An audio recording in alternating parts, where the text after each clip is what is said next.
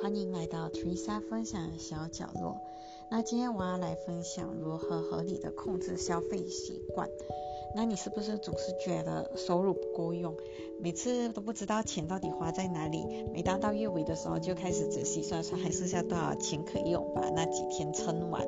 那就要把这一个音频听完喽。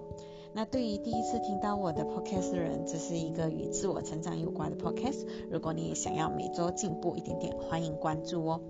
那今天我要来分享如何合理的控制消费习惯。其实继上几次 podcast 过后，今天我才来分享理财的内容。那这个内容也是我身边的人敲完很久了。其实我会把这个内容安排在今天，是因为我个人认为要学会分配好自己的时间，再来学习分配财务才会比较好一点。那大家都知道理财嘛，就是要开源节流。那今天我先说一下节流的部分，开源的部分以后我们再谈。那今天的内容主要会分为三个方向，先从了解概念，然后再到如何分配，再到如何行动。那首先第一个呢，就是了解呃分配收入与日常开销的概念。这边我会用到的是六罐子理财法。其实我相信是蛮多人都听过这个理财法了，只是可能都没有再好好应用。那比例如下：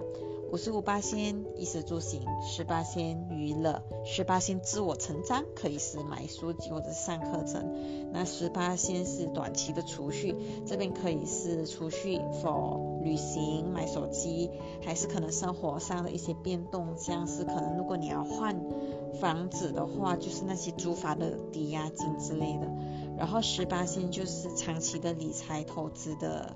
罐子，那这个就是买股票啊，或者是债券或者是基金，就是不可以动用的一个资金。那五八线就是慈善，就是取之于社会，用之于社会嘛，这样。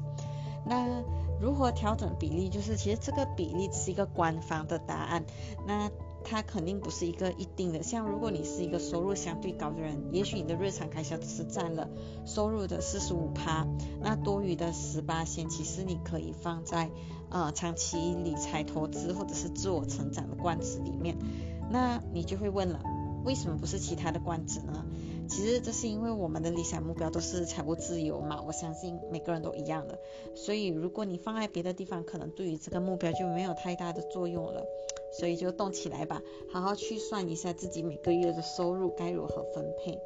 那第二点呢，就是有关如何分配，可能大家会觉得。蛮难的，或者是很模糊，但其实没关系，我已经制作了一个 Excel，你们只需要放进数目就可以了。这个部分其实大家可以到 IGPM 我，然后告知我你的 email address，我会再发给你们，或者是呃，如果你对我的视频有兴趣的话，可以留守我的星期日，我会在八点钟上呃 YouTube 的那个 video，所以你们到时候可以关注，然后 link 都放在下面了。那第三点呢，就是如何行动。我在这边会建议大家可以去 Apple Store，如果你是啊 Apple user，或者是 Google Play Store，如果你是 Android user 的话，就是你搜索 Money Manager 这样子的字眼，那你再去看评论啊，你再选一个最适合你的 App。其实 Apps 都是包罗万象的，然后我个人呢是用这一个叫做 Android Money 的，那这个 App 我已经用了好几年了，即便我换了手机，我也会再下载，算是忠实用户吧。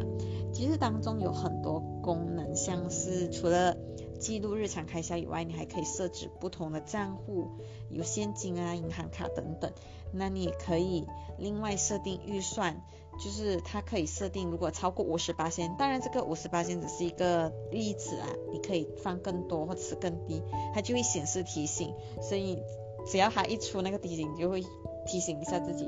哦，应该克制消费了这样子。那总结一下今天的内容，了解概念就是六罐子理财法，那第二点就是透过 Excel sheet 来分配收入，第三点就是透过手机 apps 来行动合理的消费。那今天的内容就到这里了，希望大家在理财的路上可以少走一点弯路，一起往更好的生活前进。那在你离开这个音频之前，请带走这句话：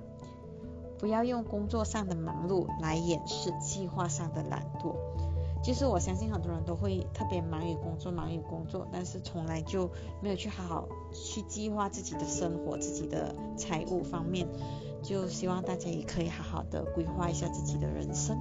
那欢迎大家也留言你们的分享你们的想法，或许你的留言也可以帮助到其他人。那今天的 podcast 就到这里了，所以欢迎大家分享出去。那明天就是周末了，希望大家可以好好休息，充一充电。祝大家有个美好的周末。那我们下周这里再见喽，晚安。